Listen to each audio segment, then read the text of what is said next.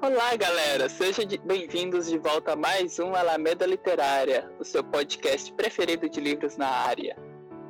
Com vocês temos aqui o José. Oi, pessoal. E a Luísa. Oi, galera. É, hoje estaremos falando de um livro que a Luísa trouxe. Qual que é o nome? Inimigos Mortais. Qual gênero? Ele é uma mistura de policial com fantasia urbana. Nossa, já adorei. Eu vou falar pra vocês aqui um resuminho que eu tinha feito do livro. É, primeiramente, o nome é Inimigos Mortais, né? Como eu falei. Ele é da Juliana Carvalho, com o pseudônimo de J.C. Gray, por conta do Dorian Gray, que é um dos autores favoritos dela. Eu não sei se. Agora eu não sei se é autor ou se é o personagem, gente. Desculpa, tô meio por fora. É, é um livro de, que mistura mistério policial e fantasia, como eu falei, e conta a história de Shai, que é uma lobisomem que vai investigar o desaparecimento de outros da sua espécie. E para isso ela vai se juntar com Marco, que é um policial também lobisomem, para tentar descobrir o que, que tipo, por que que tá acontecendo esse desaparecimento. Em paralelo também temos Adrian, que é um vampiro europeu que vai investigar outros vampiros dos Estados Unidos a respeito de uma droga chamada Lix e saber se ela tem algum envolvimento com o desaparecimento desses corpos. Tipo, eu gostei bastante do livro. Foi, na verdade, uma, uma surpresa, porque eu, eu não leio muito a respeito de mistério policial e essas coisas. Mas me surpreendeu, porque, véi, as batalhas são muito envolventes. Aí você fica, ai meu Deus, eu tô tensa. eu tô tensa com o que tá acontecendo e agora. E eu, eu sou muito ansiosa, eu tenho que saber que vai dar Nossa, tudo certo. Sim. É o tipo de livro que a gente pula pra frente pra poder ver, dar uma lidinha e volta. É. Eu não aguento, tem vezes que eu tô lendo que eu pulo pra frente no livro, tanta ansiedade. Não, eu só preciso olhar assim, fulano tá vivo. Beleza, tudo certo, posso continuar. E a história se passa aonde? Em Los Angeles. É, eu achei bem legal, porque tipo, dá uma ambientação bem boa das ruas. Você se sente mesmo na cidade. Uhum. A única coisa que, tipo, pra mim ficou um pouco a desejar foi o plot. Porque eu achei que deram o plot muito rápido pra um mistério policial, sacou? Eu esperava algo mais, tipo, ban no final. E aí foi tipo, ai meu Deus. Eu já esperava. Não que tenha sido ruim, mas tipo, podia ter dado mais um suspensezinho. Acho que essa é a minha última, única crítica do livro. Suspense é difícil de trabalhar mesmo. Sim. É... Um dos. Eu gosto de suspense muito clássico. É Agatha Christie. Nossa, é, eu adoro Agatha Arthur Conan Doyle. É, Então eu, eu gosto de um suspense que entrega as coisas aos poucos pra você ir montando quebra-cabeça. Sim. Mas aí eu dei uma conversada com a Ju, né, que é a autora, e ela falou que vai ter mais coisas mais pra frente, tipo, pra relacionar os inimigos mortais, que no caso são os lobisomens e os vampiros. Olha só. Então o livro acaba com um plot, Acaba com. com um gancho. É, é porque acaba com. O vampiro e o lobisomem. Você sabendo que eles vão se encontrar de novo. Hum, Só que, véi, eu, eu, fico muito empolgada com o livro. Eu queria saber logo, tipo, o apanhado geral. Porque às vezes, tipo, como é um livro inicial, às vezes ele vai mais devagarinho. E ele não é tão bom quanto as Aham. sequências. Eu não sei se vocês já leram Clã dos Magos. já. Eu já li. Qual, qual é o clã dos magos? Porque tem. Eu, eu fui. eu- eu na época que eu tava lendo, eu procurei no Kindle e eu achei dois. É a trilogia do Mago um Negro. Era uma saga e outro. Ah, já sei qual que é. É. Tem outro livro que se chama Clã dos Magos. O Clã do Mago, dos Magos. É porque, tipo, esse da trilogia, ele tem. O primeiro livro, ele é muito paradinho. Ele vai Ah. andando bem devagarinho. Aí você vai ler os outros dois e você fica, meu Deus, Uhum. eu preciso ler isso. Uhum. Pra minha sorte, só o primeiro tava no, no Kindle Online, e eu só li o primeiro. Então, é, é- é- o primeiro dá pra, realmente dá pra aguentar. Você fica curioso com a continuação, mas não é um curioso de, ai meu Deus, eu preciso ler isso agora. É. Ele é bem mais tranquilinho. Nossa, você falou de Agatha Christie, eu lembrei do de um livro que eu li dela. Deixa eu ver aqui se tenho, tem um nome. Que, véi, eu tava tentando já descobrir desde o começo, né? Que eu sou dessas. Hum. Eu vou tentar descobrir a história com o que eu tenho. E aí chegou no final e vi que eu tava toda errada. É sempre assim com a. Aqui, acho que é o. Acho que é o assassinato de Roger Ackroyd, algo, algo assim. Hum. Aí eu fiquei, meu Deus, eu errei tudo! É... Como são os vampiros e os lobisomens nesse livro? Porque a gente vê várias interpretações ao longo da história literária de, de vampiros, desde que morrem no sol, quanto brilham a luz do sol.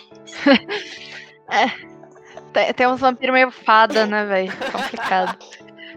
Não, mas tipo, na história, Pois Eu acho- é. eu acho que é uma forma bem clássica. Uhum. Porque, tipo, é os vampiros que não podem entrar em contato com o sol, né? Que é o que a gente normalmente conhece. E que quanto mais velho o vampiro for, mais forte ele é. E os lobisomens é aquilo, né? Tipo. Eu não sei se tem tanto do clássico, eu nunca li tantas histórias de lobisomem. Mas, no caso, esses só são lobisomens aqueles que já, tipo, tem familiares que foram. Você não consegue se tornar um lobisomem. Ou você nasce ou você não nasce. Hum. Então é meio que aquela coisa brasileira do sétimo filho virar lobisomem. Olha, não sei se é o sétimo filho, porque lá fala. É porque, tipo assim, lá tem as linhagens de lobisomem e as pessoas podem ou não ter filhos que sejam lobisomens ou não nessa linhagem. Mas você não consegue transformar alguém em lobisomem. Eu só não sei se, tipo assim, vai ter algum que seja de fora dessa linhagem. Aí eu, aí eu já não sei. Hum. Qual foi seu personagem preferido? Olha, Hum. apesar dela ser muito esquentadinha, eu gostei da personagem principal, que é a Shai. Esquentadinha por quê? É porque ela é muito impulsiva. É porque ela é muito impulsiva, ela fica puta com as coisas muito rápido e faz as coisas sem pensar. Eu fico, meu Deus, mulher, não faz isso. Esses personagens são ótimos. Mas ela é engraçada. Eu achei legal também que ela aborda a respeito de outros personagens, só que você fica, tipo, na curiosidade, porque ela cita, só que ela não conta a fundo, aí você fica, ai meu Deus, o que acontece? Tipo, tem um, um casal lá que, tipo, na cabeça dela, era o ex-namorado da melhor amiga dela, só que na verdade você descobre que não era bem assim. Eu não vou falar muito pra- não dar spoiler. Aí esse ex-namorado da amiga dela é casado com um cara e eles têm uma filha. Os dois são lobisomens e eles adotaram uma menininha que é uma raposa. Ela é tipo uma, uma lobisomem do tipo raposa. Aí eu fiquei, ai meu Deus, deve ser tão legal, tão bonitinho, queria saber mais. Uma lobisomem kitsune.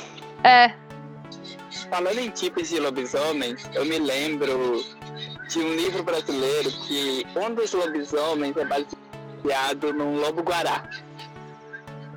ah, isso parece muito legal. É, inclusive a gente vai abordar ele nos próximos podcasts. O roteiro já tá pronto, só falta a gente gravar. Eu, eu vou comentar, eu vou falar bastante sobre ele pra vocês. É, e eu adorei essa licença poética de você utilizar uma espécie brasileira de lobo pra ser um lobisomem. Sim. Eu, eu acho muito legal, tipo, quando você pega coisas da nossa cultura e traz pra alguma história. Eu não sei se foi algum de vocês que compartilhou, se eu vi no Twitter, mas Hum. tem um, um negócio desses a respeito de Harry Potter. Eu não sei se vocês viram, que, tipo, é baseado nas coisas daqui do Brasil. Eu acho que, inclusive, as casas têm alguma coisa a ver com a nossa mitologia. Castelo Bruxo? Eu não vou lembrar agora, velho. Mas é de uma autora daqui, né? É de uma. Ah, Tem uma escola de magia, um castelo em São Paulo, que é a MB, que a Uhum. autora é tudo do universo da autora. É baseado em Harry Potter, mas tipo, as culturas, as lendas, tudo é nosso. Uhum. Talvez seja.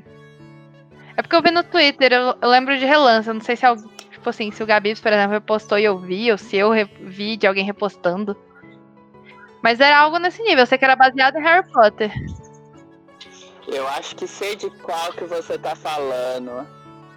É, Acho que é. Escarlate. Acho que é isso.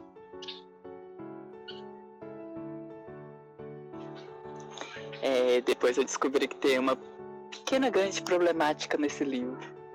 Aí depois a gente comenta, porque eu queria saber. Depois a gente pode fazer um, um, um podcast não recomendando livros e explicando por quê. Ai, ai. É... Eu ia falar sobre os lobisomens, que lobisomem brasileiro, na verdade, é mais baseado em porco. Porco e cachorro. Animais que. Porco? É. Animais que rastejam no terreiro de fazendas. Que diferente. Sim, a mitologia brasileira é totalmente diferente da, da, da que a gente conhece comumente. E ainda assim é muito bacana. É, tem uma artista no, no Twitter, a Lorena, Uhum. arroba Hat the Pump, que ela aborda muito sobre isso e ela faz diversas ilustrações sobre os mitos brasileiros e ela aborda bastante a visão brasileira mesmo. Do, ela usa como referência o Câmara Cascudo, que foi um dos grandes folcloristas brasileiros. É, eu lembro que no Inktober dela passado, o, inclusive o último, o último desenho que ela fez foi dos gatos de universidade. Dos alunos virando gatos. Exatamente. Toda universidade tem essa lenda de que algum animal que percorre por lá é, é um aluno que não se formou a tempo. Seja ele gato, cachorro, pombo. Certeza que é. Ai, Os alunos que não formaram da UNB estão todos lá ainda. ai, ai, tadinho dos gatos nessa época. Que mais você pode contar pra gente do livro, Luiz? Eu não sei, porque eu tenho medo de dar spoiler. Eu sou péssima pra dar spoiler. É, Ele acontece em muitas batalhas? Acontece algumas, acho que tem cerca de umas. Deixa eu pensar. Acho que mais ou menos umas três, assim, que você fica. Ai meu Deus, e agora? Ah, e qual delas foi sua preferida? Ah, quando uma personagem lá se, se fudeu. É, porque, tipo assim, tem uns personagens que você não gosta, você fala assim, esse merece, esse merece apanhar Aham. muito, porque. Caraca, velho, pra que ser assim? Não tem necessidade de ser desse jeito. É. hum, É porque, véi, na hora de contar livro pras pessoas, eu fico com muito receio de falar alguma coisa que eu falo assim, putz, estraguei o livro pra pessoa porque deu plot já. E o livro é pequenininho, tipo, tem 300 páginas. Eu tô lendo um guia. É, é tipo, é um livro que eu considero pequeno porque, se você for pegar livros de fantasia, às vezes eles têm, sei lá, 500 páginas, 700 páginas, mil páginas, aí você fica, ai meu Deus, tantas coisas para contar que eu não vou dar tanto spoiler assim, só vai dar o gostinho. Eu não sei o que mais eu posso falar pra vocês. Uhum.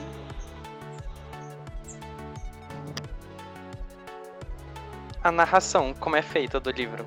Como assim, se é em primeira pessoa, terceira pessoa? É em primeira pessoa, que tipo, é na visão dos personagens, né? Que tem uma hora que é a visão da Shai e tem uma hora que é a visão do Adrian. E eu agora não tô me recordando se tem alguma outra visão, mas a princípio é tudo em primeira pessoa. E é legal também porque tem uma parte de flashbacks que eu esqueci de falar. Porque a Shai tem um, uma, uma ferida de combate e eles vão esclarecendo como é que ela. Como é que aconteceu aquela ferida pra ela. Que isso incapacitou ela por algum tempo. E o livro conta ela voltando da recuperação, né? Ela se recuperando e indo pra uma nova missão. Mas você gosta de livros assim também, José? Ou não? Você se interessa por outras coisas? Eu nunca li nenhum. Nada assim relacionado a policial. Eu também não leio muito assim, não. Eu leio mais a respeito de fantasia. Porque sempre que me chama a atenção sempre é fantasia. Isso. Mais voltado pra fantasia, romance também. É, eu também gosto de romance. É que sei lá, porque eu gosto de fugir um pouquinho da realidade e por eu ser ansiosa eu fico meio aflita quando tem suspense. Vai tendo, vai chegando o plot, eu fico, ai meu Deus. Ai meu Deus, e agora? Relaxa. É que eu já li um romance que, tipo, a história chega no final, ela faz meio que uma curva praticamente. Que não é Uhum. o que eu tava esperando. Mas foi bom ou foi ruim? Sim, teve um contexto todo pra isso acontecer. Mas eu não- realmente eu não tava esperando que acontecesse, entende? Eu às vezes gosto de livros assim, porque pelo menos dá tipo uma surpresa do que aconteceu. Porque, caraca, velho. Interessante. Luísa, e onde a gente pode encontrar inimigos mortais? Então, tem na Amazon, via online. Se eu não me engano, tá até de graça no Unlimited Kindle da Amazon. E se você quiser o livro físico, tem no site da autora. Que acho que é jc. Oh, jcgrey.com.br. Eu só conferir. aqui. É, jcgrey.com.br. Aí lá você encontra os livros, os contos, que essa autora fa- faz alguns contos, né, também. E se você quiser muito livro físico, tem como pedir por lá. Uhum. Eu já superei a fase de livros físicos ultimamente. Estou da onda do e-book. Eu, eu gosto do livro físico, mas alguns eu prefiro o e-book. E-book se tornou uma coisa mais prática, barata. E dá pra carregar pra qual- qualquer canto, né? Você não tem a Sim. limitação de ter um. Sei lá, você não precisa carregar 30 livros com você, você pode carregar um Kindle, um tablet, um Pois celular é. até. A Amazon patrocina nós, viu? Adoramos seus produtos. Ai, ai. Bom, eu acho que a gente pode ir ficando por aqui.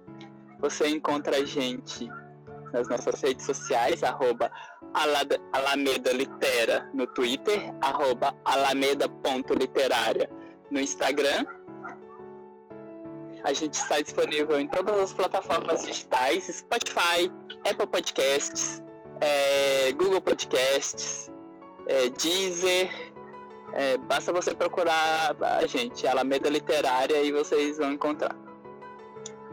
É, também não deixe de olhar o, o Instagram do arroba Podcasters Unidos, que é uma é um grupo de podcasters que se uniram para divulgar mais o, o trabalho.